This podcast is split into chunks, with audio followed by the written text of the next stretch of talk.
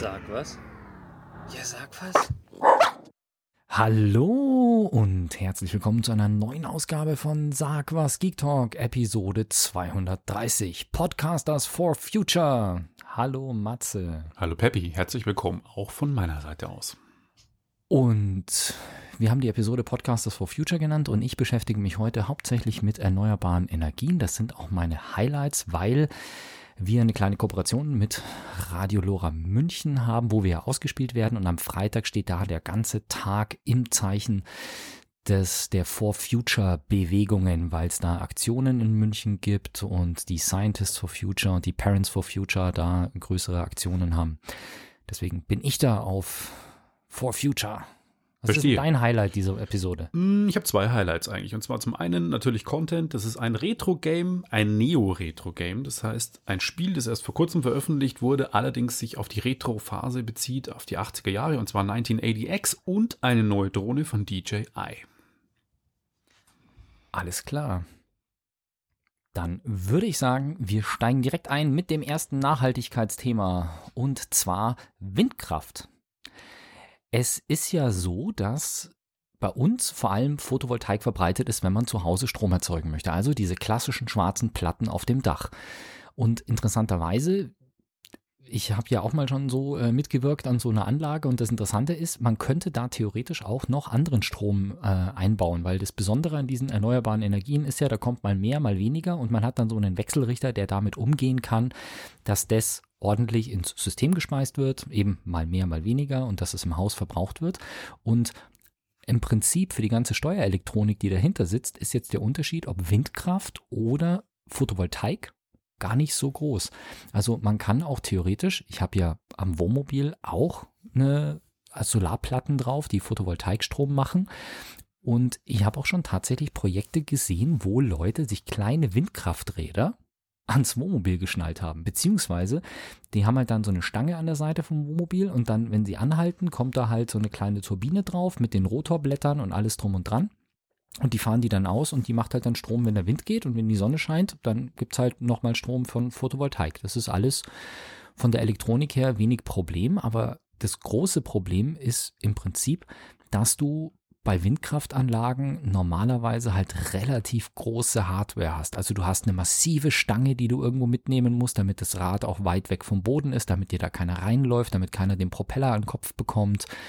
Das ist alles relativ massiv und für zu Hause ist es auch so. Also so auf dein auf dein Einfamilienhaus so ein Windrad oben draufsetzen ist ähm, rechtlich und technisch nicht ganz so einfach.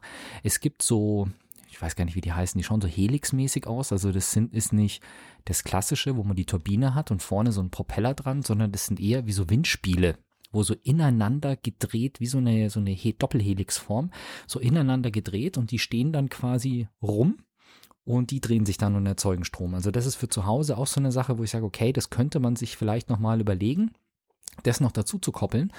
Aber auch das ist halt etwas größer und du brauchst im Prinzip immer ist ganz klar, es ist bei Photovoltaik wie bei Wind das gleiche. Je größer das Ding, desto mehr Strom fällt raus. Und gerade wenn du mobil bist, egal ob jetzt beim, beim Camping oder ob du irgendeine nicht fest installierte Situation hast, wie zum Beispiel auch, lass es ein, ein Refugee-Camp sein, ein Flüchtlingscamp, das mit Strom versorgt werden soll, da hast du ja jetzt nicht unbedingt die Gelegenheit da, dass du mal schnell irgendwo Betonfundamente hingießt und dann ein großes Windrad aufstellst. Und dafür gibt es jetzt gerade ein Kickstarter-Projekt von KiteX und die haben das Ganze anders gelöst. Und zwar, die haben eine relativ kleine Turbine mit langen, aber verhältnismäßig dünnen Propellern. Und das steht auch auf einer Stange, aber diese Stange ist verhältnismäßig dünn. Und das Geheimnis bei dem Ganzen ist, dass die Stange im Prinzip nur die Turbine in der Luft hält, aber nicht sie abstützt, sondern du spannst im Prinzip drei Seile. Also in drei Richtungen, jeweils so im, was sind das dann? 90 Grad Winkel, dreimal 90, nee, zweimal äh, 100, 360 Grad geteilt durch 3 sind 120 Grad Winkel dann. Und diese Seile bringen im Prinzip die Spannung, dass dieses Ding da oben auf dieser, auf dieser Stange stehen bleibt. Und dann produziert das Teil eben Strom. Das ist aktuell ein Kickstarter-Projekt. Und wenn mich nicht alles täuscht, gibt es zwei Varianten. Es gibt eine mit einer 200 Watt Turbine und eine mit einer 600 Watt Turbine. Die 600 Watt Turbine kostet, glaube ich, um die 2000 Euro. Und interessant ist, bei dem Video sieht man auch, wie das Ganze verpackt ist. Also das ist ein Karton, der ist vielleicht schon eineinhalb oder zwei Meter lang, aber halt bloß 20, 30 Zentimeter in, in jede Richtung. Also das ist jetzt auch nicht so, dass du da so ein 25 Kilo Brocken, was in einer riesigen Kiste kommt, mitnehmen musst, sondern es ist relativ klein, lässt sich gut verstauen, auch für den mobilen Einsatz und ist von einer Person innerhalb von 15 Minuten aufgebaut. Okay. Und ist natürlich, also klar, du kriegst gut 600 Watt sind schon nicht, echt nicht wenig. Also ich habe so ein faltbares Solarpanel, was schon eines von denen ist, die mehr Leistung ausgeben und es kriegt 200 Watt raus. Also ich müsste drei solche Solarpanels zum Stückpreis von 500 Euro, sind auch 1500 Euro.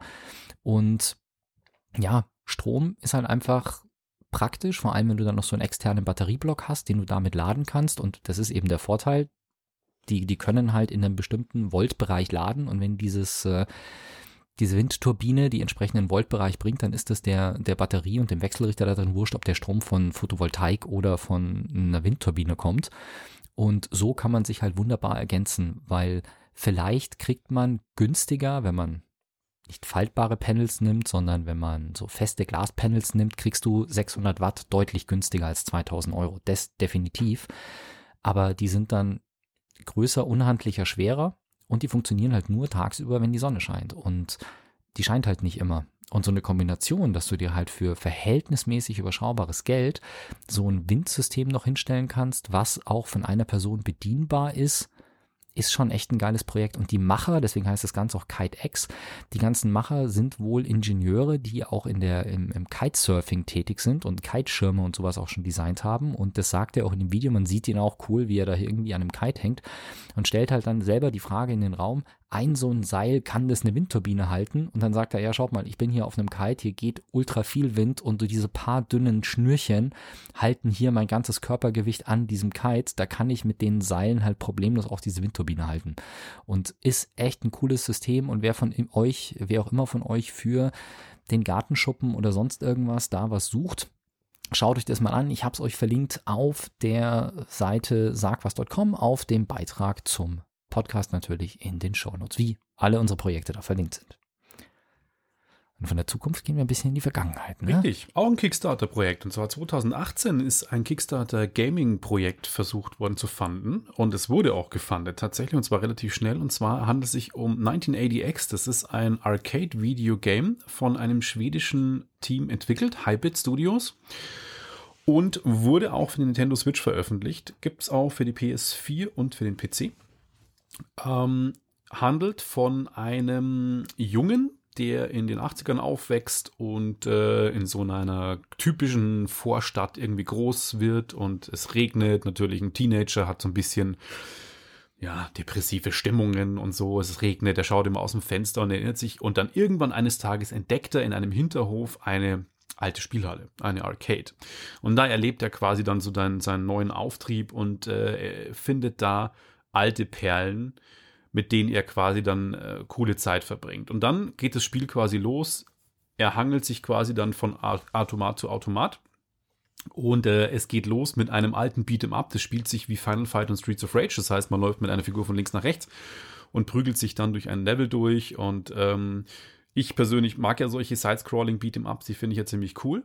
Äh, ist leider wirklich nur ein Level, also nicht irgendwie wie Streets of Rage 4, das ja jetzt letztes Jahr veröffentlicht worden ist, ein ganzes Spiel, das irgendwie von hinten bis vorne ist. Das wäre auch ein bisschen viel verlangt für so ein kleines Kickstarter-Projekt. Ähm, dann es weiter mit einem Shooter und zwar im Stile von R-Type. Das heißt, man fliegt mit einem Raumschiff von links nach rechts und kriegt dann Satelliten und Bonuswaffen und ballert irgendwie dann auf einen Endgegner, auf ein fieses Alien und so. Und leider nach einem Level ist das Ganze dann auch vorbei, so wie eigentlich alle diese, diese Einzelspiele, die in 1980X enthalten sind. Das ist im Prinzip eine Sammlung von alten Arcade-Klassikern. Sie haben auch ja, so eine Demo von allem, was es in den 80ern gegeben hat. Genau. Und immer wenn du dir denkst, ah geil, habe ich jetzt Bock drauf, ist es vorbei. Das ist leider Ah. ein bisschen schade, weil äh, immer wenn du denkst, oh, da hätte ich jetzt Bock, irgendwie ein ganzes sechs Levels zu spielen oder so, und dann ist es aber leider vorbei. Aber dann geht's weiter und es kommt dann was Neues, zum Beispiel auch so ein, es gab in den 80er auch von Sega Outrun, das war so ein Rennen, ein, ein, ein Rennspiel, Ferrari von hinten gesehen, du selber warst der Oh, Fahrer. ich hab's gehasst. Echt? Warum? Ja, weil ich viel zu blöd bin, sowas zu steuern. Schon immer. Auto, Autorennen steuern, keine Chance. Wobei das schon, ja, ja, das ist kein so ein Autorennspiel, wie man es heute kennt, Forza oder, oder ähm. Ja, aber selbst da war ich schon zu doof dazu. Und äh, da fährt man dann quasi so von Checkpoint zu Checkpoint und muss immer den Checkpoint erreichen, damit die Zeit nicht runterläuft. Auch leider relativ kurz. Ähm, dann gibt's ein, das finde ich grafisch auch ziemlich cool umgesetzt. Das haben sie sowieso alles im schönen 16-Bit-Stil gehalten. Ein Ninja-Videogame und zwar im Stile von Shinobi. Shinobi war so ein Spiel, man spielte einen Shinobi, einen Ninja, der ähm, durch Levels hüpft und Shurikens, also Ninja-Sterne wirft und äh, ziemlich knifflige Jump'n'Run-Sequenzen und man muss dann Gegnern ausweichen und Gegner irgendwie mit seinem Katana slashen und so. Ziemlich cool. Das heißt Shadowplay. Ähm, und als allerletztes gibt es dann noch einen, ein Rollenspiel. Und zwar im Stile von den alten Dungeons and Dragons and Wizardy Spielen. Das heißt, aus der Ego-Perspektive in plumpen 3D geht man durch einen Dungeon durch, also einen Kerker. Gegner kommen einem entgegen und dann kann man auswählen Fight, Magic, was war das letzte? Keine Ahnung. Man hat Flucht. Vier, na, na, man hat vier Möglichkeiten und muss den richtigen Weg durch den Dungeon finden und dann am Schluss gegen einen Drachen an. Und man muss drei Drachen töten. Naja, und wenn man diese ganzen Spiele dann durchgespielt hat, dann ist im Prinzip das Spiel leider so- zu Ende. Und da, da komme ich zu meinem, zu meinem kurzen Fazit zu dem Spiel. Es ist ein richtig cooles Spiel und vor allem gerade für Leute, die in den 80er, 90ern aufgewachsen sind mit Super Nintendo, Mega Drive, Amiga, Atari ST. Ein Muss, weil es eine coole Hommage ist. Aber es ist auch so ein kurzer Snack für zwischendurch. Also das Spiel kostet als digitaler Download gibt es leider nur 10 Euro. Im Angebot kriegt man es für 6. Ich habe es für 6 gekauft. Ich hätte mich geärgert, wenn ich den 10er auf den Tisch gelegt hätte, weil es ist wirklich Wow. in zwei Stunden durchgezockt. Muss man Okay. wirklich sagen. Aber ich habe mich in den zwei Stunden gut unterhalten gefühlt und ich habe mir gedacht, hm, die gute alte Zeit äh, war schon irgendwie spaßig. Vielleicht gibt's ja dann mal 1980 X2 oder so. Fände ich cool. Bisschen länger, mit ein paar Levels mehr. Würde ich vielleicht sogar auf Kickstarter den einen oder anderen Euro mal investieren, weil es cool ist. Als du angefangen hast zu erzählen, dachte ich jetzt, es ist so, du, du rennst quasi so Open-World-mäßig durch diese, oder nicht Open-World, aber du, bist quasi in dieser Arcade und kannst rumgehen von Automat zu Automat und dann das komplette Spiel quasi spielen.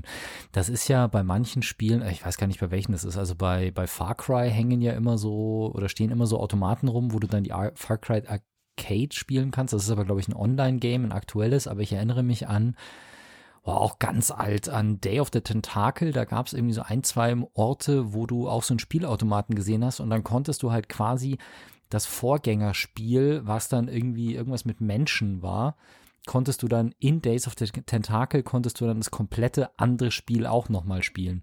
Ist ja auch bei Call of Duty so im letzten. Ist das so? Habe ich In Call of Hab Duty ich Black Ops ähm, im letzten, nee, wie hieß es? Cold War. Cold War. Ähm, da war es ja auch so, da konntest du ja auch alte Spielautomaten finden, weil Activision war ja einer der ersten Third-Party, der erste Third-Party-Entwickler ähm, von Spiele, äh, Videospielen für Atari damals und da konntest du alte Atari-Klassiker finden und spielen, immer wieder.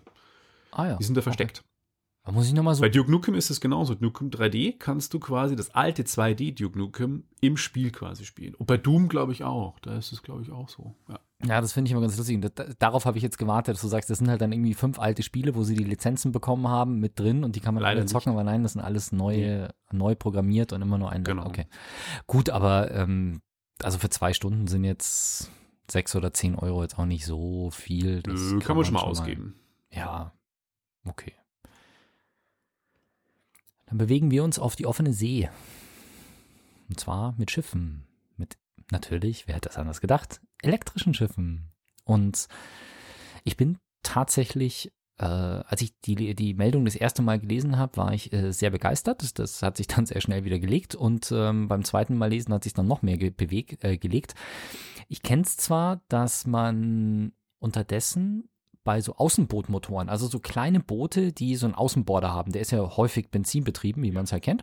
Und es gibt schon Außenborder, die strombetrieben sind. Da stellst du halt so eine Autobatterie ins Boot rein und klemmst halt deinen Motor an und kannst dann halt elektrisch fahren. Das ist nichts Neues, das gibt es schon seit einigen Jahren, glaube ich. Was es auch schon gibt, was ich nicht wusste, deswegen war ich ein bisschen enttäuscht, weil es nicht ganz so neu ist. Es gibt wohl in äh, Norwegen oder Schweden da in dem Eck, da gibt es schon voll elektrische Schiffe, hauptsächlich Fähren, die da in den Fjorden in Norwegen hin und her tuckern, um da Passagiere halt von A nach B zu bringen. Also auch das, große Schiffe, kommerzielle Schiffe, die schon voll elektrisch fahren. Aber was jetzt ganz neu ist, in Japan sind jetzt die ersten beiden Frachtschiffe elektrisch gebaut worden. Beziehungsweise das eine Schiff soll jetzt im März zu Wasser gelassen werden und das zweite Schiff soll dann im März des kommenden Jahres zu Wasser gelassen werden, um dann wirklich kommerziell Fracht zu transportieren auf einem elektrischen Frachter. Was an sich eine coole Sache ist. Also elektrische Frachtschiffe, aber es ist jetzt nicht die riesige neue Investi äh, die Innovation, weil der Hersteller zum Beispiel, der die Batteriesysteme gebaut hat, ist halt der gleiche Hersteller, der diese Fähren in Norwegen ausstattet. Dementsprechend ist es für die alle jetzt nicht komplett neu, dass und was komplett futuristisch ist, dass so ein großes Schiff ähm, elektrisch betrieben wird. Und ich meine, wenn man so, so Bilder von so, so Supertankern und sowas sieht, die Dinger sind ja teilweise 300, 400 Meter lang und auch Kreuzfahrtschiffe, die sind ja riesig lang.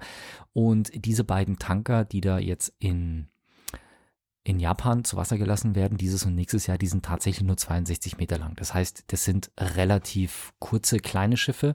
Also jetzt nicht ein Schiff, das vor, also das jetzt von Japan irgendwie nach Europa fährt oder sowas. Das, das ist es nicht, sondern das ist ausgelegt für küstennahe Versorgungen und solche Geschichten. Und ich habe am Anfang habe ich Frachtschiffe gesagt und jetzt eben habe ich gesagt, die beiden Tanker. Und das ist halt genau das, das Perverse an der Geschichte. Also, das sind Tanker. So richtig Tanker, die fossile Treibstoffe transportieren.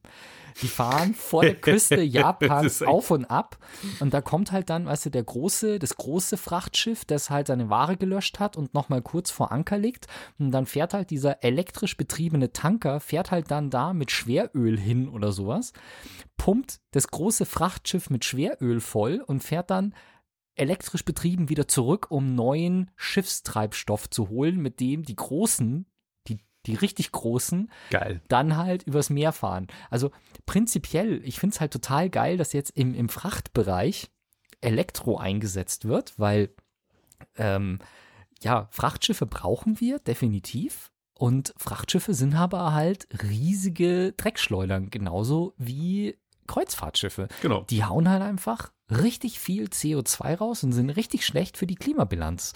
Und da passiert halt viel zu wenig. Und dann kommt so eine Meldung mit, ja, Frachtschiff elektrisch. Und dann merkst du, okay, das ist halt so ein kleiner, aber gut, in Küstennähe erstmal, weil, also wenn der Wind, ich glaube, wenn der Wind in Hamburg blöd steht und da zu viele Schiffe im Hafen sind, dann ist das auch stellenweise kein Spaß. Dass du da, da hast du auch einen Haufen Feinstaub Ja, allein und, äh, und Dreck in der Luft allein von, von den Schiffen.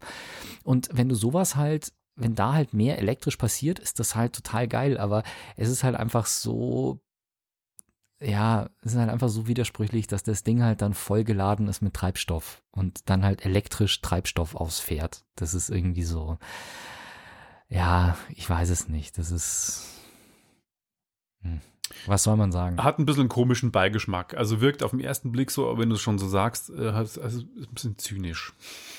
Ja, muss man, muss man definitiv so sagen, aber Mai, was, ähm, was will man machen? Es ist auf jeden Fall ein Schritt in die richtige Richtung und es gibt ja auch für Schiffe verschiedene andere Systeme. Also es gibt zum Beispiel eben diese Windturbinen, die ich vorher erwähnt habe, die eben eher so diese Helixform haben und das hat man vielleicht schon mal gesehen. Es gibt so, so Prototypen, wo zwei solche riesigen ähm, äh, Turbinen in dieser Art eben auf dem Schiff stehen und dann elektrisch Strom erzeugen, der dann unterstützt, sodass das Schiff weniger Treibstoff braucht.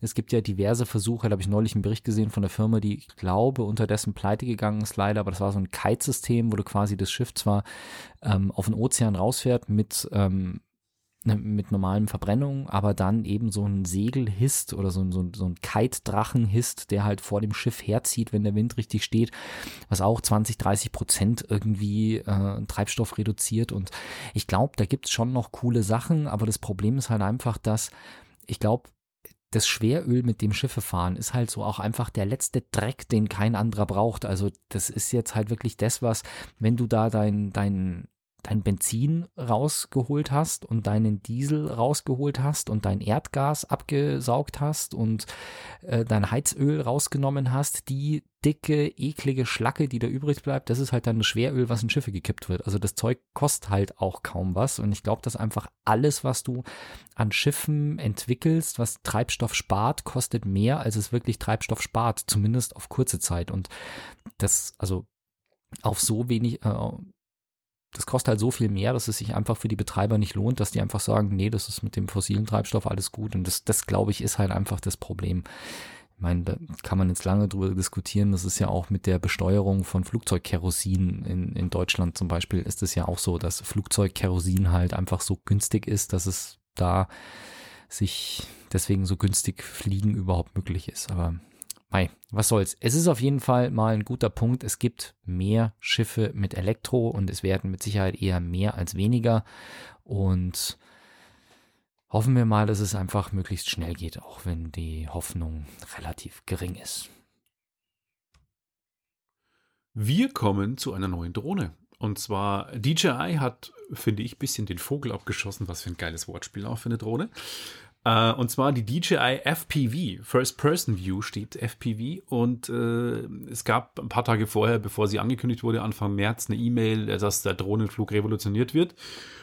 Und sie haben schon, finde ich, ein krasses Ding auf den Markt gebracht. Äh, eine Drohne, ich sag nur die kurzen Schlagwörter, 140 km/h und ähm, von 0 auf 100 in äh, zwei Sekunden, was echt schon eine Ansage ist. 4K Video, äh, schon krass. Steuer, gesteuert wird dieses Höllending mit einer Brille. Das heißt, das steuert man nicht klassisch, wie wir unsere Drohnen steuern. Man klemmt ein Display ein, egal ob man den Controller-Display hat oder das Handy in, das Display, in, in den Controller klemmt, sondern man hat eine Brille auf. Genau, aber Bild die Steuerung selber erfolgt schon über eine Fernbedienung. Allerdings genau. ist das Bild und genau, und es, DJI hat ja schon eine FPV-Brille. Richtig, genau. die Goggles 1 und es ist jetzt die Goggles 2. Die sieht ein bisschen aus wie, ich finde, man sieht aus wie Ant-Man ein bisschen. Ja, weil man auch so Antennen im Gesicht hängen ja. hat, ja. Also es ist so eine futuristische, wie eine Virtual Reality Brille, die so ein bisschen eckige, wie so Facettenaugen hat, wie man es von Insekten kennt, mit vier Antennen die eine relativ gute Übertragung gewährleisten müssen bei dem Ding irgendwie auch, damit man das unter Kontrolle Bei der Geschwindigkeit, die das Ding geht, ja. ja. Also ich, ich fand es ganz lustig, weil es ging auch, hast du wahrscheinlich gesehen, die letzten Wochen, diese irre Dröhnenflug von dieser Bowlingbahn durch die, äh, durch die Das habe ich nicht gesehen. Hast ich habe nur ein Video, ich habe mir ein Video angeschaut, wo die in Island irgendwo geflogen sind damit und das mal so ein bisschen getestet haben und dann habe ich gehört, was das Ding kostet. Da habe ich mir gedacht, gut, damit brauchst du dich nicht weiter auseinandersetzen, weil eine FPV-Drohne würde bei dir genau genau drei Minuten leben, bis du das erste Mal diesen FPV-Mode anschaltest und bei dem Preis, pff, no way. Aber der Marktpreis ist schon 100, 100 Euro gesunken, lese ich gerade. Wow. Hier. Ja. Was ist denn eigentlich der VK? Ich sehe es jetzt hier gerade. Ich glaube irgendwo 12, 1300 Euro. Also der war über 1000 Euro, der Verkaufspreis. Finde ich jetzt aber gar nicht so krass. Nee, oder? ist nicht, weil wenn du dir anschaust, äh, was eine normale DJI-Drohne kostet, plus die Goggles, die, äh, ich meine, das ist halt das Problem, du kriegst halt eine Drohne und Goggles und das ist in Kombination, ich glaube, die, die Goggles 1 kosten allein schon 500 Euro und dann legst du nochmal zum Beispiel so eine Mavic Air 2 drauf, die im Fly More Package 700, 700 kostet, dann bist du auch bei 1300, 1200. Also insofern ist das... Ähm, es ist nicht so übertrieben teuer, aber es ist jetzt einfach eine Hausnummer, wo ich sage, okay, das ist jetzt äh, nichts für mich, weil ich glaube, wie gesagt, ich glaube, ich würde das Ding halt einfach sehr, sehr schnell irgendwo ziemlich zerlegen. Das Ding ist ja auch, wenn du mit dieser Drohne fliegst, musst du ja zwingend zu zweit sein, weil sonst hast du deutsche rechtliche Probleme. Weil es heißt ja in Deutschland, du musst ja quasi die Drohne immer im Blick haben Direkt und das geht ja genau. mit der Brille nicht. Du hast ja genau. quasi das Videobild, dass das auf deine Brille projiziert wird, was die Drohne sieht. Und du müsstest immer jemanden dabei haben, der quasi dir sagt, wo die Drohne ist. Und das genau, du hast einen Piloten und einen Spotter. Genau. Ähm, ich habe tatsächlich einen Bekannten in meinem Facebook-Bekanntenkreis, der hat die schon geflogen irgendwie. Ich habe jetzt auch noch nicht mit ihm sprechen können seitdem. Ich finde es faszinierend. Ähm, ich spreche noch mal kurz auf das Video an. Und zwar ähm, ist es ein krasser ähm, Drohnenflug durch eine Bowlingbahn in Minneapolis. Ähm, das Video äh, geht über die Bryant Lake Bowl in äh, Bryant Lake Bowling in, in Minneapolis. Ich habe es gesehen, weil es in den DJI-Foren war. Da fliegt wirklich die Drohne von außen, Außenschuss von der Bowlingbahn in die Bowlingbahn rein, an den Leuten vorbei, die Bowling spielen, über die Bowlingbahn drüber, so knapp, dass man die Kugeln sieht, hinten an den Kegeln vorbei, durch diese Maschine, die die Kegel immer aufbaut, durch, dann wieder zurück durch die hinteren Räume und ich habe mir gedacht, das muss fake sein. Das kann nicht sein, dass jemand so fliegt, aber es ist nicht die DJI FPV, sondern es ist quasi eine selbstgebaute GoPro Quadcopter Drohne. Mhm. Da gibt es anscheinend so krasse Foren, wo Freaks sich ihre eigenen Drohnen bauen. Deswegen dachte ich, das kommt parallel irgendwie jetzt mit der DJI Pro, aber ist es nicht. Ähm, auf jeden Fall unbedingt das Video googeln, Bryant Lake Bowl äh, Drone Video, saugeil. Aber auf das geht es mir jetzt gar nicht. Mir geht es wirklich um die, die FPV. Und ähm, nur mal kurz zu den Tech-Specs. Ähm, wie auch die Mavic Air 2 kann sie sechs Kilometer weit fliegen, was natürlich rechtlich auch nicht gut ist, weil kein Mensch kann so ein kleines Ding sechs Kilometer weit mit seinem Blick verfolgen. Das heißt, man ist da rechtlich problemtechnisch. Kann sie das in Europa? In den USA sind andere Richtlinien, da die FCC sagt, bis zu 10 Kilometer geht das. Wie schon gesagt, 140 km/h finde ich eine krasse Ansage. Ist doppelt so schnell wie unsere Drohne, die 68 km/h hat. Und ich finde unsere schon ziemlich schnell. Also wenn du da ja. mal los Gas gibst. Also vor allem, ganz ehrlich, also bei 140 km/h kannst du wie lange? Fünf Sekunden gerade ausfliegen und du bist so weit, dass du ernsthaft ja. das Ding nicht mehr sehen kannst. Genau. Also musst du eigentlich auf einem abgetrennten Gelände machen, wo du sagst, okay, das ist kontrollierbar und das muss ein großes Areal sein. Ja. Ähm, von 0 auf 100 in zwei Sekunden fand ich auch eine krasse Ansage. Also das ist halt echt heftig. Ansonsten kann die Drohne 4K-Video, wie sie es heute gehört, mit 60 Bildern pro Sekunde. Ähm, das Video, sie kann in Full HD 120 äh, Frames pro Sekunde, was eigentlich auch ganz cool ist. Äh, wichtig ist bei der Geschichte, wenn man das Bild natürlich mit diesen Goggles, mit der Brille sieht, ist, wie ist die Latenz? Das heißt, wie drücke ich, was bewegt sich bei der Drohne und wie schnell kriege ich das Bild zurück? Und das sind sie bei 28 Millisekunden. Das ist, finde ich, ein solider Wert, wenn man sich überlegt, dass das Bild über WLAN übertragen wird.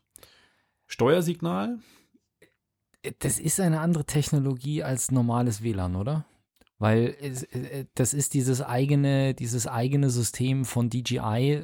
Äh, es, es gibt die, ich weiß gar nicht, die Mavic Mini zum Beispiel, die geht über WLAN und die geht bei weitem nicht so weit wie die anderen. Das ist dieses äh, Synchro-Dings da oder sowas von DJI. OcuSync. OcuSync, genau. Also es ist, es ist schon eine Technik, die auf WLAN basiert, weil es sind auch die WLAN-Frequenzen. 2,4 GHz mhm. und 5,8. Aber es ähm, ist, es ist schon was anderes als das WLAN, was, was wir zu Hause haben, weil die, die, ja. die, die Mini, die geht auch bei weitem nicht so weit und die erste Mini zumindest, die war wirklich auf normalem WLAN in Anführungszeichen und wie gesagt, störanfälliger und geht bei weitem nicht so weit. Aber es ist, es ist, glaube ich, schon eine Technologie, die mhm. auf WLAN-Technik basiert. Mit 28 Millisekunden ist es für die Technik, dass man sagt, man hat einen Controller, der die Funksignale zur Drohne schickt und dann das Bild quasi in Full HD wieder zur Drohne zurückkommt, beziehungsweise auf dein Display.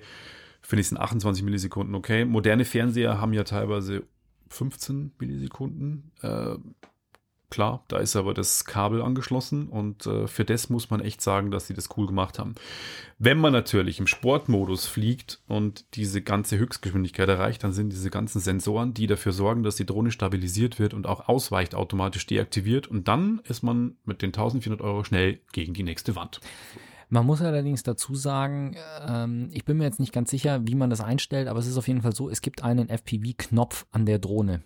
Und die Drohne ist, also so eine normale, selbstgebaute FPV-Drohne. Ja. Die startest du und wenn du dann den Controller loslässt, dann fällt die halt runter und, und stürzt ab. Das macht die DJI FPV nicht. Die kannst du ganz normal starten wie eine Mavic, die bleibt in der Luft stehen. Und dann, wenn du fliegst, schaltest du quasi auf diesen FPV-Mode um und sie verhält sich dann wirklich wie eine FPV-Drohne. Du kannst aber in jedem zu jedem Zeitpunkt anscheinend diesen, so quasi notfallmäßig diesen Knopf drücken und das Ding stabilisiert sich selber und hält halt einfach an. Fertig. Also das ist schon ein bisschen weniger als eine normale FPV-Drohne, weil du kannst letzten Endes einfach mal so Knopf drücken und den Controller aus der Hand schmeißen und das Ding äh, bleibt, äh, stabilisiert sich irgendwo und ähm, ja, wenn es dann noch nicht zu spät ist, dann passiert halt auch erstmal nichts mehr. Ich würde sie gerne mal fliegen, muss ich ganz ehrlich sagen. Ich habe noch keine Ja. FPV-Drohne geflogen, immer nur mit Display. Würde mich mal interessieren, wie sie steuert. Ich frage mich nur, also wenn du hoch bist, dann bist du ja so weit weg, dann bewegt sich ja nicht viel. Aber wenn du natürlich weit nah am Boden bist und durch Bäume fliegst oder Autofenster oder was weiß ich, dann bewegt sich das ja so schnell. Da kann ich mir vorstellen, dass mir speiübel wird, wenn, wenn sich das so bewegt. Mich würde auch mal interessieren, wie sich das steuert. Also auf der einen Seite ist natürlich äh, Motion Sickness ein Problem, auf der anderen Seite ist natürlich die Reaktionszeit ein Problem, weil die Frage ist tatsächlich, die ich mir stelle, ist, äh, ob meine Reaktionszeit und meine, Reaktion, meine Entscheidung äh, wirklich gut ist. Also, weil du fliegst ja dann um irgendetwas rum, also zum Beispiel du fliegst um ein Gebäude rum und da steht halt dann irgendwie ein Müllcontainer.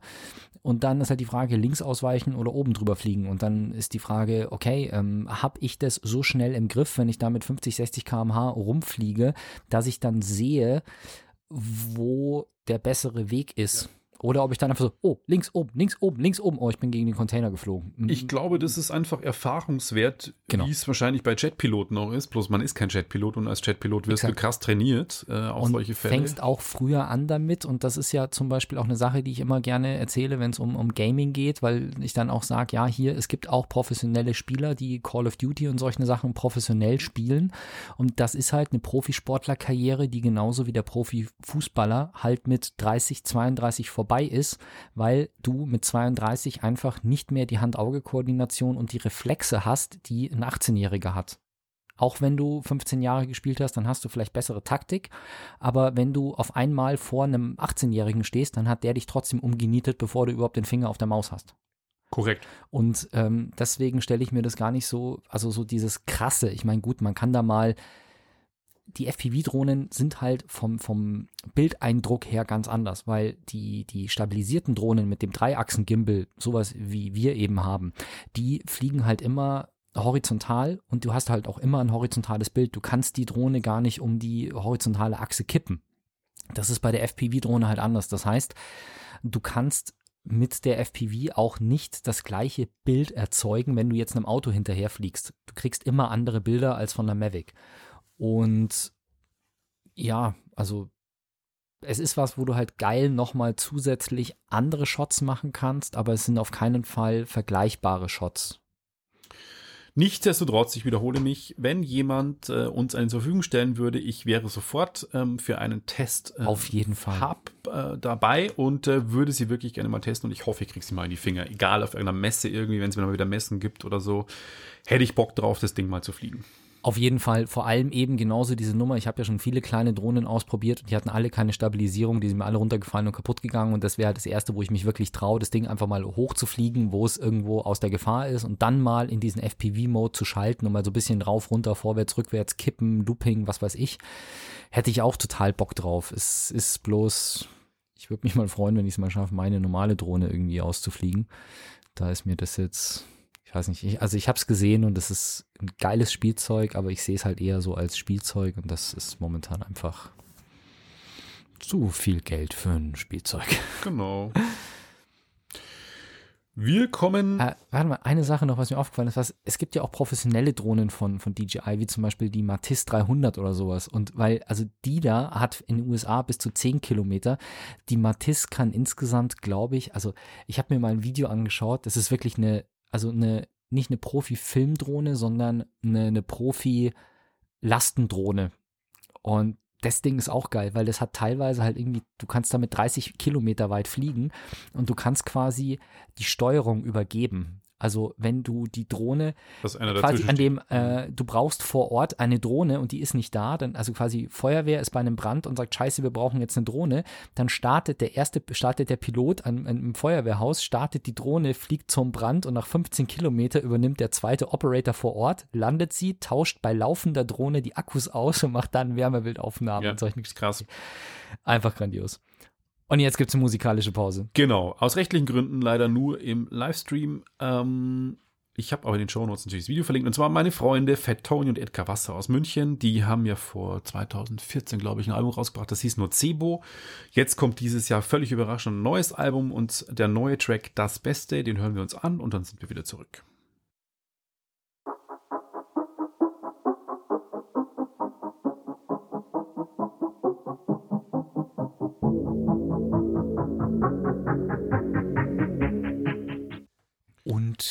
Wir sind wieder zurück. Genau. Für euch. Fat Tony und Edgar Wasser mit äh, das Beste vom neuen Album, das im Mai, soweit ich weiß, auf den Markt kommt. Und vom Hip-Hop gehen wir zu einem Nachhaltigkeitsthema erneut, und zwar Strom aus dem Weltall. Nein, nein. Laserstrom. Natürlich. Aus dem Weltall. Das ist halt Mega-Laser. Ja. Laser ist sowieso so ein geiles Wort. Ja. Das ist Mega-Laser. Ist voll Laser, ey. Also, ich habe es ja vorher schon angesprochen. Photovoltaik, geile Technologie. Problem ist, du brauchst halt die Sonne. Und die Sonne scheint halt auf der Erde nur bedingt. Also, wir haben so an den meisten Stellen der Erde nur so einen halben Tag überhaupt Sonne. Vor allem in Deutschland gerade. Und ich meine, klar, es gibt Regionen, in denen scheint die Sonne mehr und äh, gerade so um den Äquator rum hast du wahrscheinlich deutlich mehr. Also alles, was da so sich bewegt, hätte wahrscheinlich noch mehr Spaß als, äh, als wir. Und Bayern ist ja sowieso schon zum Beispiel besser als Norddeutschland, was den äh, Strom angeht oder was die, die Sonnenscheindauer angeht. Aber trotz alledem, selbst wenn es Tag ist, so wie jetzt momentan, dann ist es halt so, dass bloß weil es tagsüber ist, halt nicht unbedingt viel Sonne da ist, weil halt dann auch noch so blöde Wolken kommen, die sich davor hängen und so, hast du halt nur bedingt Möglichkeiten, Strom aus Sonnenenergie zu gewinnen, obwohl der ja so toll ist. Und da haben sich jetzt Wissenschaftler gedacht, und das ist jetzt gleich das Erste, wo man sagen muss, das Pentagon steckt hinter der Idee. Also es ist jetzt so, hm, okay, schauen wir mal, kommen wir nachher noch dazu. Die schießen quasi einen Satelliten ins Weltall. Und im Weltall scheint ja an bestimmten Stellen immer die Sonne. Also du kannst den ja so ausrichten, den Satelliten, dass der halt einfach permanent in der Sonne hängt. Und die generieren dann einfach Strom aus Photovoltaikzellen, die auf einem Satelliten montiert sind. Und der Strom muss natürlich irgendwie zur Erde. Und die haben dann tatsächlich, also der Artikel hieß Laserstrom aus dem Weltall, aber es wird projiziert über Mikrowellen. Und du hast halt dann quasi eine, äh, per Mikrowellenstrahlung sendest du diesen Strom dann zur Erde. Das kannst du sehr zielgerichtet machen und äh, Mikrowellenstrahlen sind auch weniger anfällig für einen bedeckten Himmel. Also du kannst quasi auch bei einer Wolkendecke kannst du den Photovoltaik, äh, kannst du den per Photovoltaik erzeugten Strom als Mikrowellen auf die Erde strahlen und dann auf einer Bodenstation empfangen und ins Netz einspeisen. Also es ist wirklich Aha. so, da ist ein Satellit im Weltall, der sendet Mikrowellen. Mikrowellen auf die Erde und Okay. damit wird dann Strom ins Netz eingespeist. Das ganze Projekt, also äh, so ein Satellit fliegt wohl schon durchs Weltall und erzeugt Strom, allerdings momentan nur 10 Watt. Also das ist so, damit kannst du dein Handy laden und mehr nicht und das kostet äh, dafür dann Millionen von Euro, dass du dein Handy laden kannst. Also das ist eine Technologie, die steckt noch voll am Anfang und das erstens mal eben super teuer und dauert halt sicherlich noch 10, 15 Jahre, bis da irgendwie was halbwegs serienreifes, was dann noch ordentliche Power liefert, ähm, da ist. Aber also so ein High-Power-Satellit, äh, so ein High-Power-Mikrowellenlaser im Weltraum erinnert halt auch irgendwie so an so schlechte James oder James Bond, Moonraker. schlechte James Bond-Filme, Ja, doch, der war ein an so bisschen schlecht.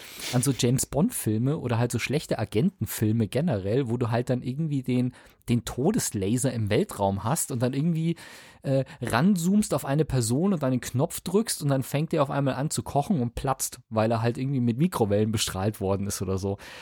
Es ist halt schon vor allem halt auch noch die Sache, ich meine, die machen ja jetzt auch nicht nur böse Sachen, aber wenn es heißt so, wir haben einen Mikrowellenlaser im Weltall, der Strom auf die Erde schickt und das Ganze ist entwickelt und finanziert vom Pentagon, ist halt dann immer noch so und so, aha, okay.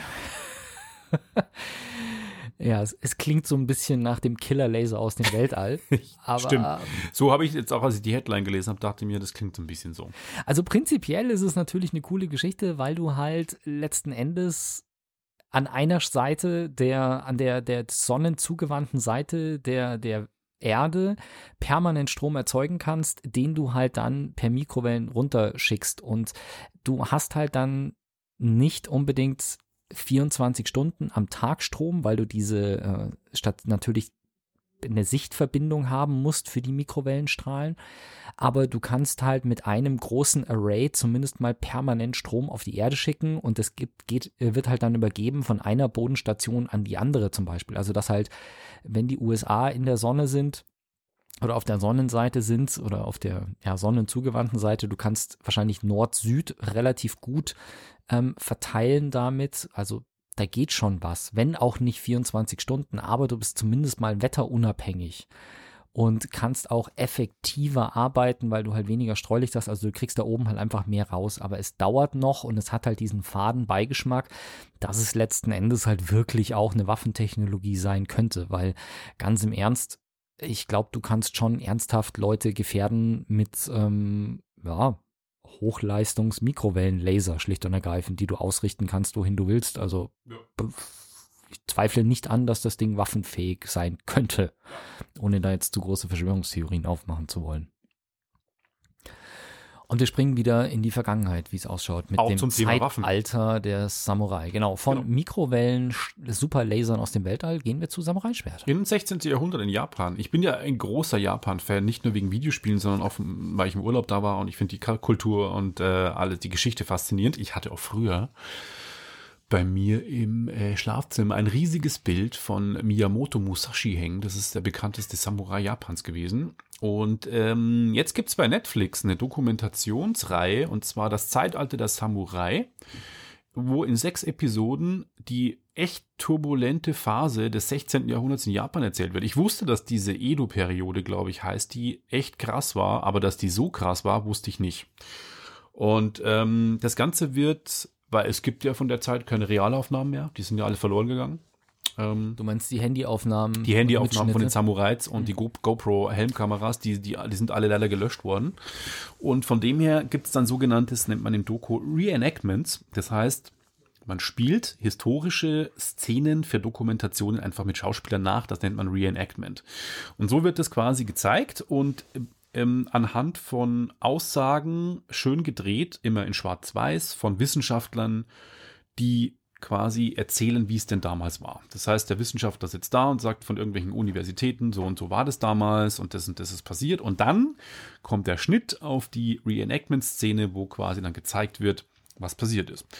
Äh, ich fand's, jetzt hole ich wieder aus, erzählt der Schweiger wieder vom Zweiten Weltkrieg. Ähm, ich habe ja damals auf der PlayStation 2, genau, als erstes, kennst du, kennst du ein Spiel namens Onimusha? Sagt dir das was? Mhm, Nein. Co ja, okay. Ist vom Resident Evil Macher ähm, und ist ein Samurai-Spiel. Und da gab es mehrere Teile, Onimusha bis zum vierten oder fünften Teil, glaube ich. Äh, ist so ein, ja, bisschen im alten Japan angesiedeltes Samurai-Spiel mit Dämonen und Zombies. Und der Antagonist aus dem Spiel hieß Nobunaga Oda. Das quasi, der wurde im Spiel gezeigt als böser Dämonenkönig, der äh, quasi Japan unterwerfen will und du musstest quasi als äh, Samurai ihn bekämpfen. Und ich habe das immer so abgetan als äh, Fake von den ganzen durchgeknallten Spieledesignern in Japan. Äh, aber tatsächlich Nobunaga Oda gab's. Das habe ich gelernt, als ich vor vier Jahren in Japan war. Und der war tatsächlich total krass drauf, dass man ihn wirklich den Dämonenkönig nannte. Der hatte nämlich sich in den Kopf gesetzt, äh, Japan quasi zu, zu vereinen, was durch den Bürgerkrieg 100 Jahre ziemlich zersplittert war. Und der hat, muss man wirklich sagen, Landstriche abgeschlachtet und scheint wirklich Spaß dran gehabt zu haben und hat es halt versucht, ist aber auch klar, klar, kläglich gescheitert daran. Und die, diese Doku-Reihe erzählt dann quasi nicht nur eben Nobunagas Geschichte, sondern auch die von anderen äh, großen Herren, die ähm, ja versuchen, ähm, Japan unter ihre Fittiche zu bringen. Und ich fand es total spannend. Also es ist leider sehr viel Takeuchi Michiakugi. Also es ist, man verliert manchmal kurz mal den Überblick, weil man mit den mit den japanischen. Namen. Wer war jetzt eigentlich das? Aber ähm, die Gesichter erkennt man dann wenigstens. Und ich fand es schon krass, wie diese Kriegsführung gezeigt wird und wie die teilweise unterwegs waren und auch wie verbissen die da gekämpft haben und welche Listen die da schon hatten. Ich meine, das ist jetzt 600 Jahre her. Und ähm, krass, also 500, Entschuldigung. Und äh, mir hat die Doku echt gut gefallen. Ich habe die äh, zum nebenbei Bilder bearbeitet, aber schon immer äh, spannend nebenbei hergeguckt und äh, fand's äh, eine sehr empfehlenswerte Doku. Eben wie gesagt auf Netflix gerade ähm, kostenlos, wenn man ein Netflix-Abo hat.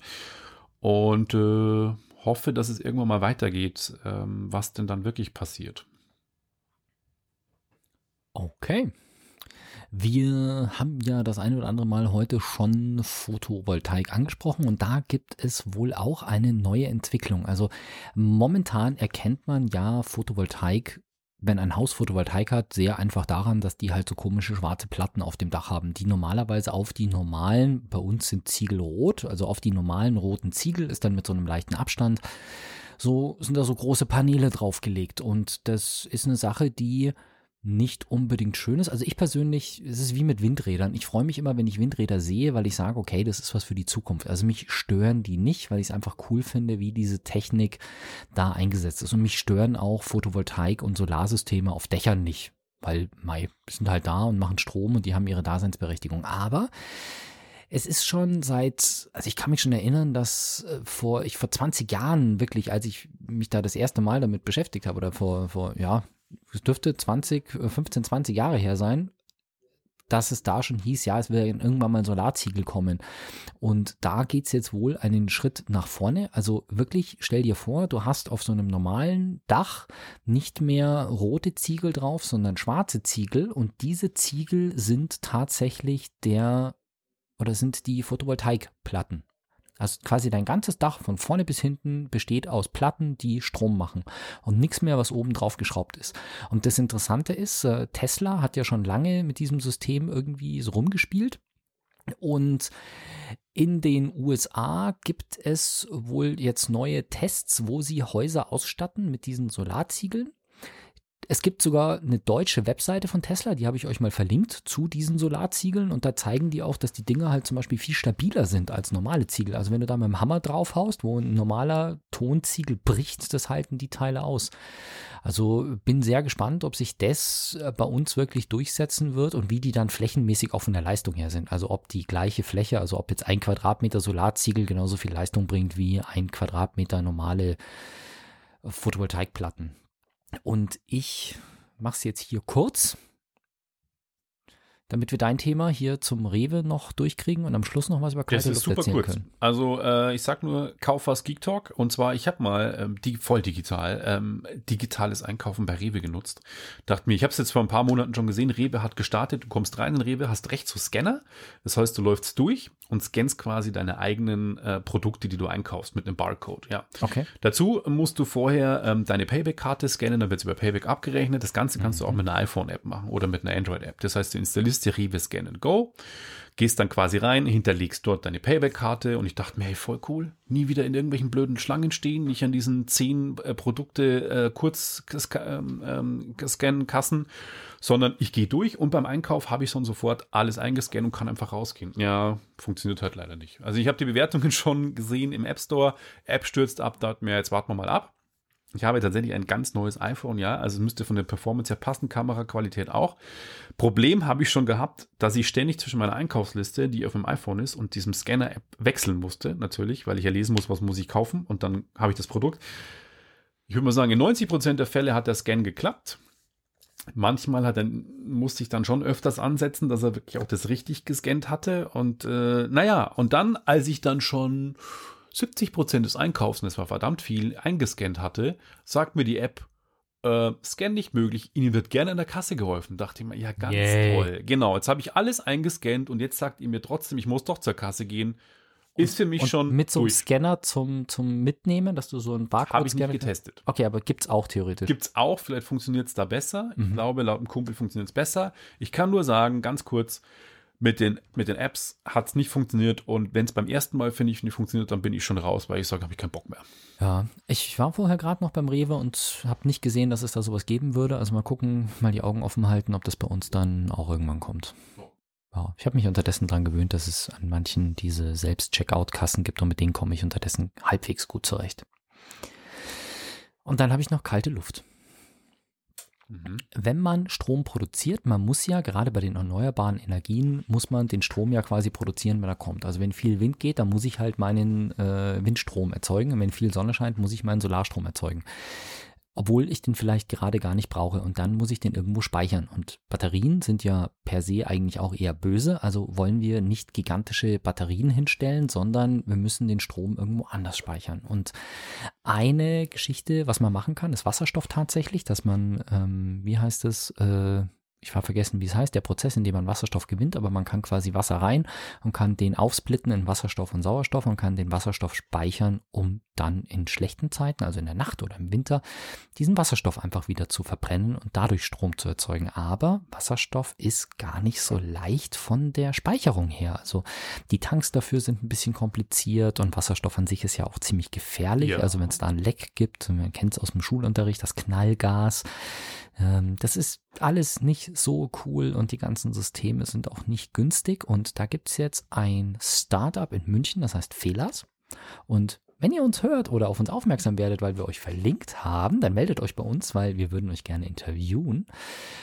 Und was die machen ist, die haben quasi jetzt ein, ein System. Das ist per se jetzt nicht klein, aber für den Industrievergleich doch ziemlich klein. Das besteht aus zwei Industriecontainern oder zwei so Schiffscontainern.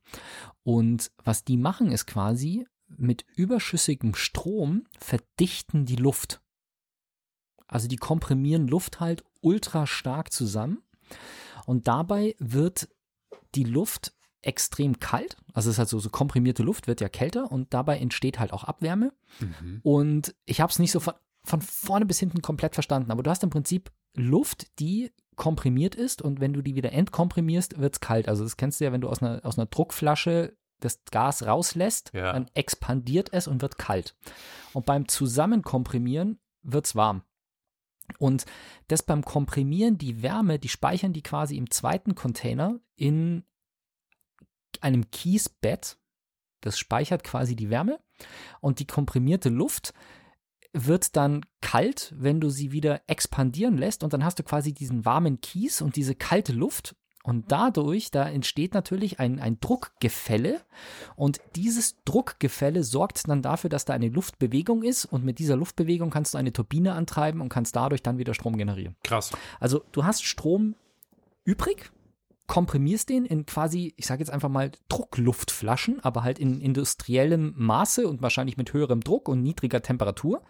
Und dann drehst du halt letzten Endes hinten wieder den, äh, das Ding auf und das wird kalt, auf der anderen Seite ist es noch warm und das treibt eine Turbine an und dann kannst du den Strom, den du da vorher reingespeichert hast, äh, wieder rausnehmen. Ich habe jetzt keine genauen Zahlen zu, äh, zur Effizienz oder so. Es ist auf jeden Fall so, dass dieses System mit einer Größe von zwei Schiffscontainern oder zwei halt so LKW-Container verhältnismäßig klein ist und auch relativ günstig im Industrievergleich und damit natürlich eine Sache ist, die auch bedingt transportabel ist. Also du könntest solche Systeme natürlich mit Sicherheit einerseits fest einbauen, wenn du irgendwo eine große eine große regenerative Anlage hast, also ein großes Photovoltaikfeld, einen großen Windpark, da kannst du es mit Sicherheit hinstellen. Auf der anderen Seite könntest du das System aber auch halt mit zwei LKWs überall dahin fahren, wo du es gerade brauchst, weil du einen Stromausfall hast oder sonst irgendwas. Wenn die entsprechende Energie eingespeist wird, geht es.